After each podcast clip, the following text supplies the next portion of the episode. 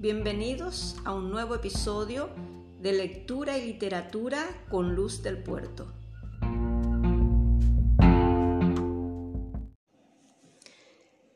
En este episodio escucharemos los primeros capítulos de la novela La casa de la calle 22 de la escritora Susana Gertopam.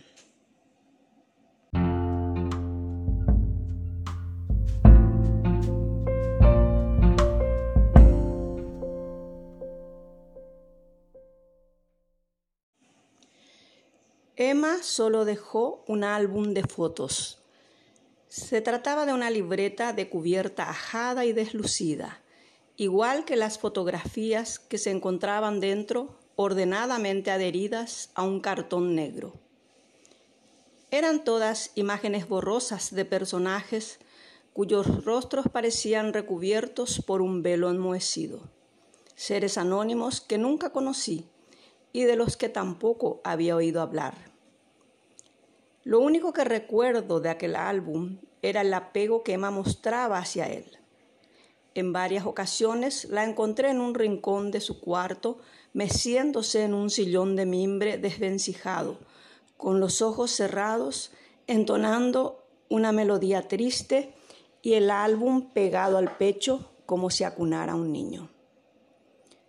Otras veces la vi en la cocina sentada en la mesa frente a un vaso de té humeando, con la cabeza gacha, hojeando una y otra vez aquel cuaderno gastado. Cada tanto llevaba a la boca un terrón de azúcar. Tomaba el vaso, sorbía unos tragos y de nuevo daba vuelta las páginas, lentamente, con movimientos suaves, deteniéndose en cada una, olvidando el tiempo. Eran viajes de ida y vuelta, sin estaciones de embarque ni desembarque, sin destino trayectos sin principio ni final. Solo en las primeras dos hojas del álbum había fotografías. Sobre ellas voy a escribir. Los últimos cartones se encontraban vacíos, pero también sobre esas cartulinas negras y desocupadas quiero novelar.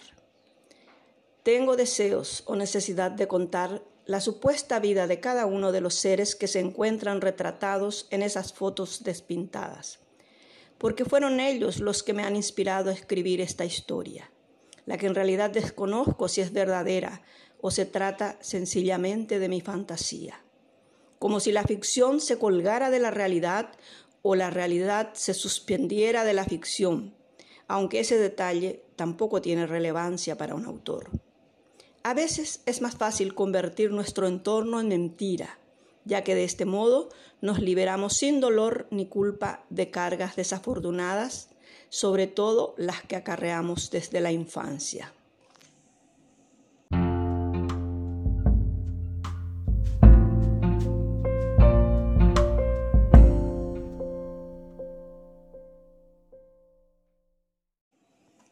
Con cuidado apoyé los pies en el piso. Las baldosas estaban frías, Sentí un temblor en todo el cuerpo.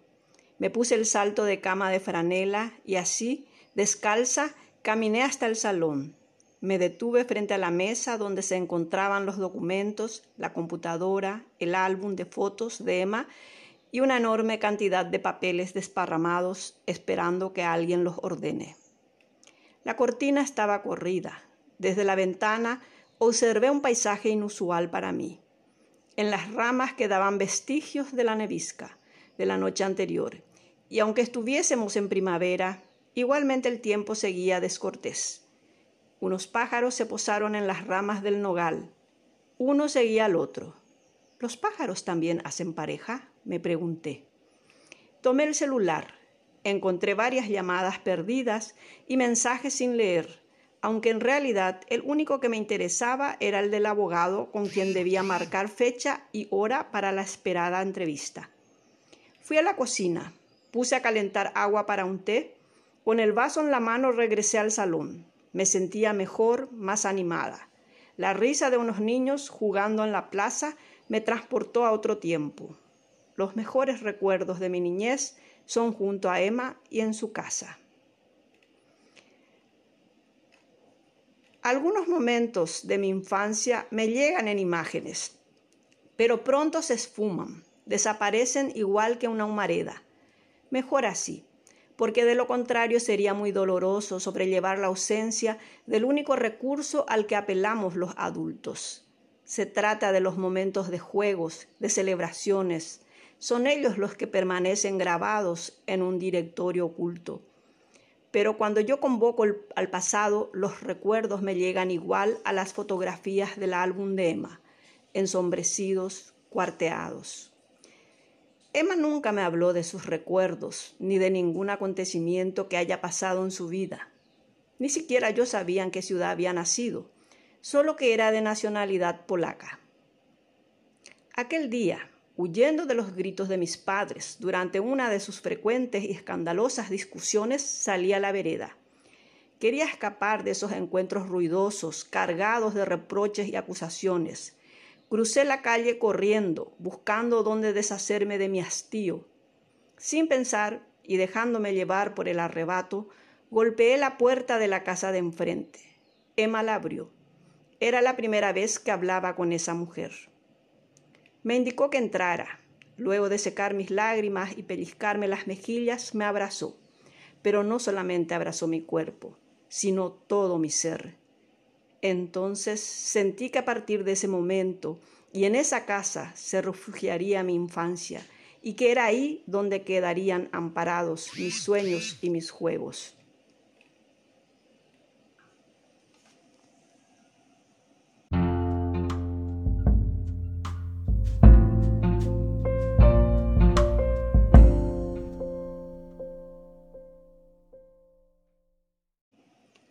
Al lector que atrape la saga de una familia en realidad no le interesa si la historia es verdadera o se trata sencillamente de la fantasía de un narrador, en este caso la mía.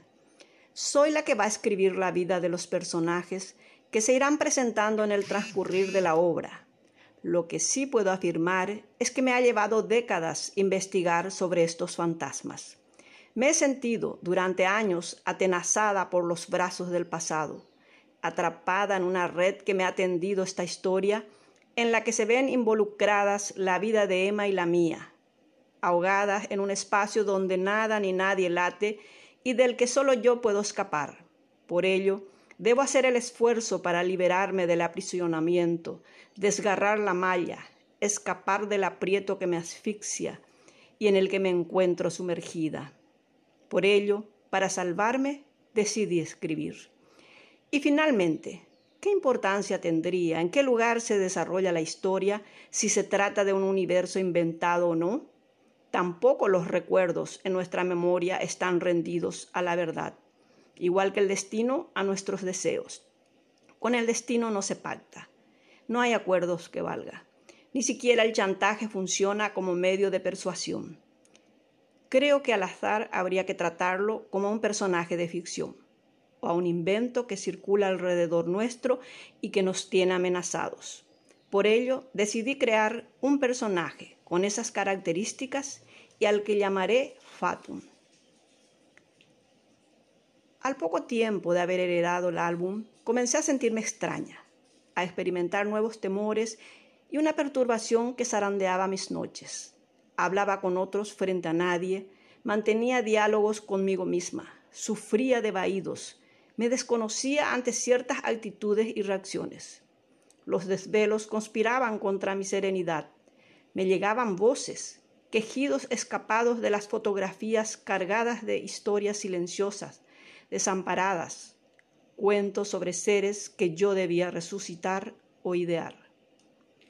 Cada vez que hojeaba el álbum, me detenía a observar las fotos y los cartones vacíos, sin existencias. Entonces sentía el aliento de Emma, de fantasma, como si por momentos ellos respiraran, abandonando el universo de los muertos para permanecer conmigo.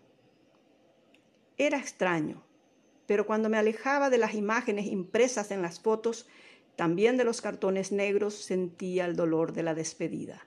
Lo terrible era que mientras transcurría el tiempo, yo iba aferrándome más y más a ese objeto y a los rostros de unos personajes inanimados. En realidad, lo que no lograba era apartarme de las miradas de esos semblantes borroneados por el tiempo, de esas láminas que retenían un instante de la existencia de alguien, en tanto que los cartones vacíos me recordaban la nada, la finitud, la inexistencia. De pronto me sentí gobernada por la necesidad de tener permanentemente el álbum cerca. Entonces noté que solo había heredado que no solo había heredado el álbum de Emma, sino también su apego y su obsesión hacia ese objeto.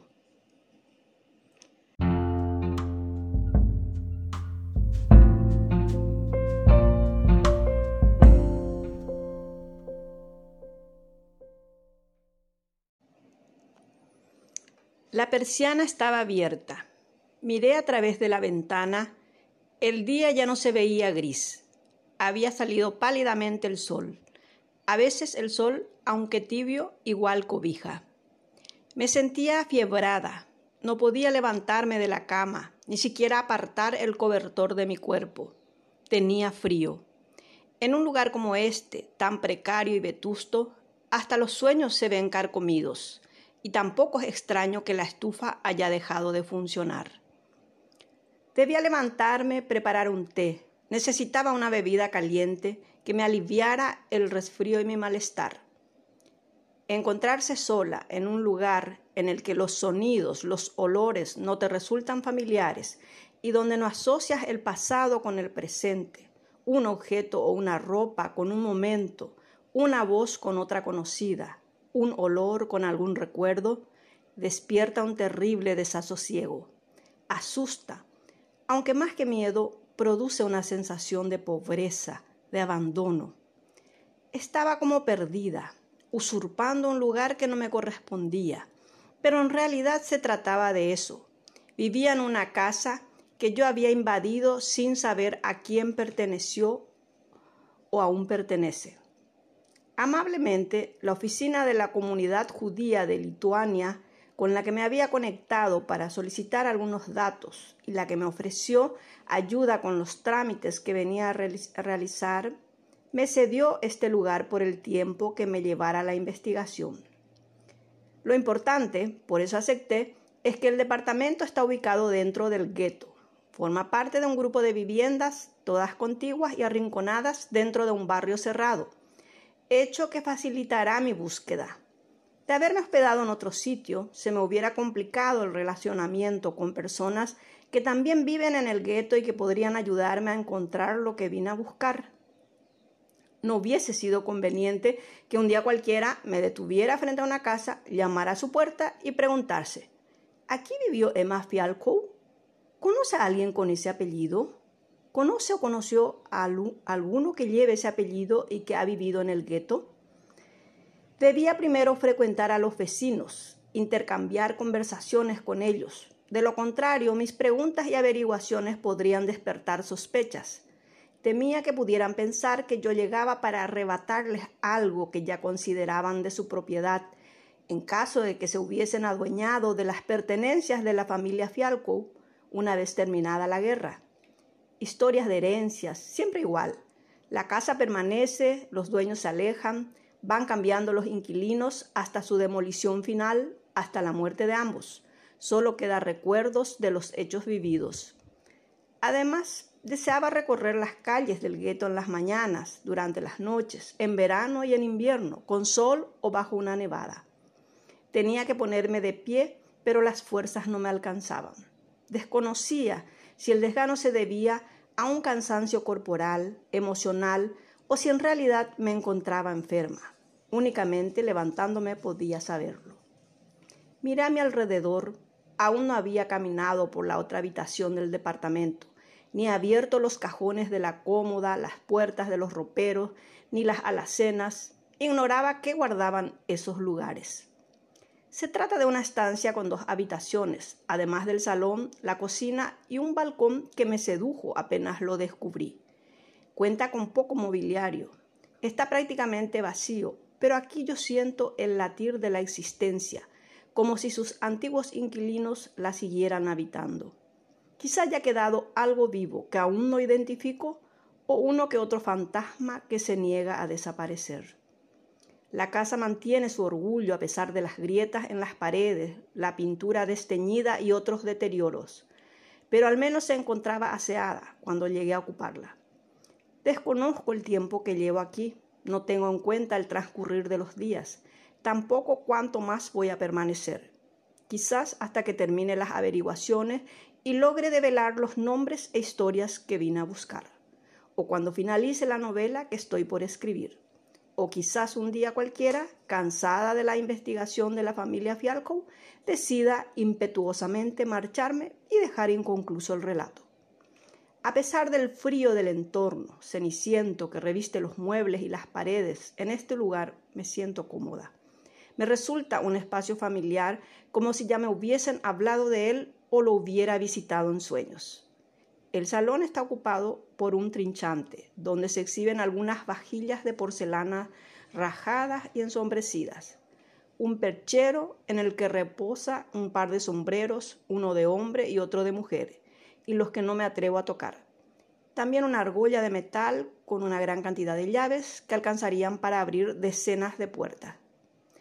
Cada tanto percibo sonidos que delatan movimientos, miradas que pertenecen a otros, aunque no haya más ojos que los míos. Ecos que laten en las paredes como si alguien más viviera aquí, aunque sea yo aparentemente el único ocupante. Quizá es el pasado que se niega a abandonar su tumba. Reconozco, y la casa me lo recuerda, que soy una visitante invadiendo un territorio ajeno. Tampoco debo olvidar que soy un huésped temporal al que nadie invitó.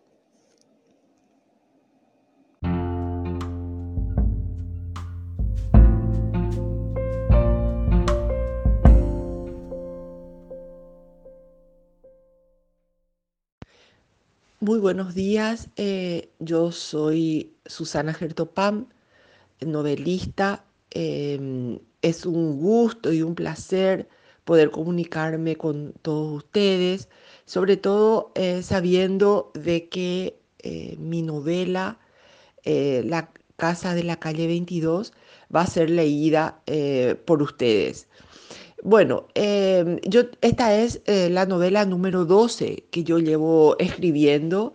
Em, mi editora es, Rosalba eh, y el editor es eh, un conocido, ya por ustedes también, escritor, guionista, Javier Viveros. Estoy muy contenta de, estar en este proyecto llevando eh, ese sello editorial.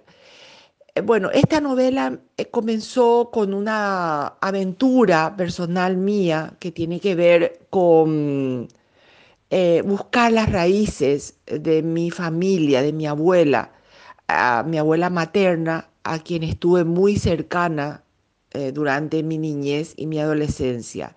Ella fue una de las figuras más importantes en mi vida desde el, desde el, digamos, desde el lado afectivo, ¿verdad? Ella es la que cubría todas mis necesidades afectivas.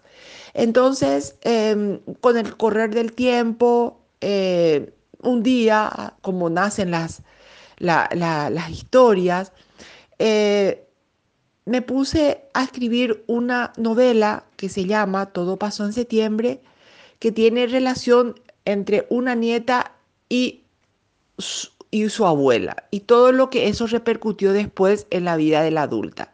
Mientras estaba escribiendo esta novela, empecé una investigación sobre la vida de mi abuela, porque no sabíamos muy poco, ella siempre se mantuvo eh, en silencio, siempre ella tapaba, su, vida privada. Sabíamos que era europea, inmigrante, judía, que vino al Paraguay, acá se casó con mi abuelo, también inmigrante judío, Em, un poco antes de que comenzara la Segunda Guerra Mundial y nada más. Así empezó una investigación exhaustiva sobre la vida de mi abuela hasta que esa investigación me lleva a Vilna, la capital actualmente de Lituania.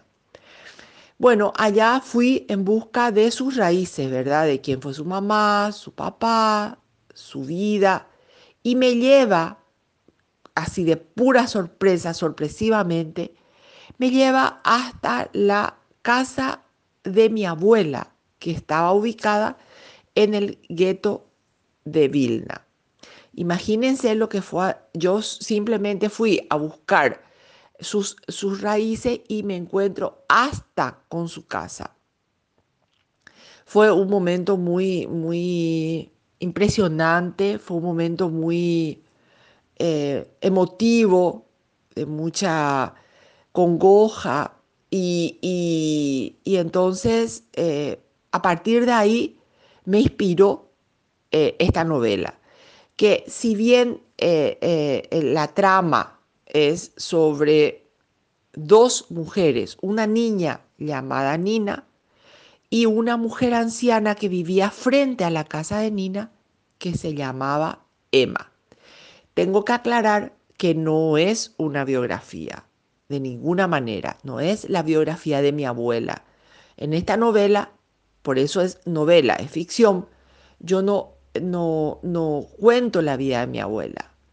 Y tampoco es autobiográfica, pero sí hay un referente histórico, emocional, em, territorial, que tiene que ver con la historia de los judíos en el gueto de Vilna, a quien fueron, quienes fueron todos fusilados.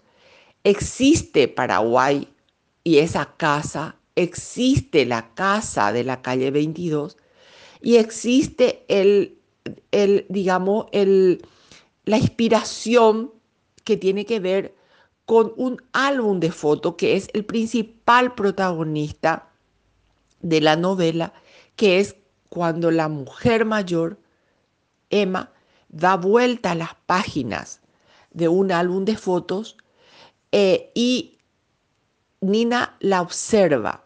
Luego Nina hereda ese álbum de fotos y a partir de ahí empieza también su búsqueda hacia las raíces de Emma, a partir de aquel legado. Digamos que esas serían las, las, las realidades porque Nina también busca las raíces de Emma y yo buscaba las raíces de mi abuela. Digamos que esas son las referencias verdaderas que tiene la novela, pero después es una historia absolutamente ficcionalizada. También eh, tiene algo de, de misterio, ¿verdad? Porque hasta el último momento no se devela eh, si, si, realmente Nina encuentra, no encuentra. Y hay un juego también eh, que yo le planteo al lector, que es una técnica entre el pasado y el presente. Ahí está el pasado en un capítulo, en otro capítulo está el presente, en otro capítulo está de vuelta al pasado y el presente, y en dos territorios diferentes, que sería Vilna y el gueto judío de Vilna y Asunción. O sea, hay, hay cuatro elementos que se van cambiando, digamos, tiempo y lugar. Entonces es como que se, le, le, llevo al lector hacia esos dos mundos en los que tiene que ser un lector curioso, un lector atento, porque de repente en un capítulo hay un mensaje y después se, se resuelve ese mensaje en otro capítulo. Bueno, eh, creo que ya eh, solo les queda leer eh, la novela y me encantaría, sería un honor para mí que luego me, me comenten o, me digan su opinión. que tengan una buena jornada y mucha suerte y muchísimas gracias de vuelta.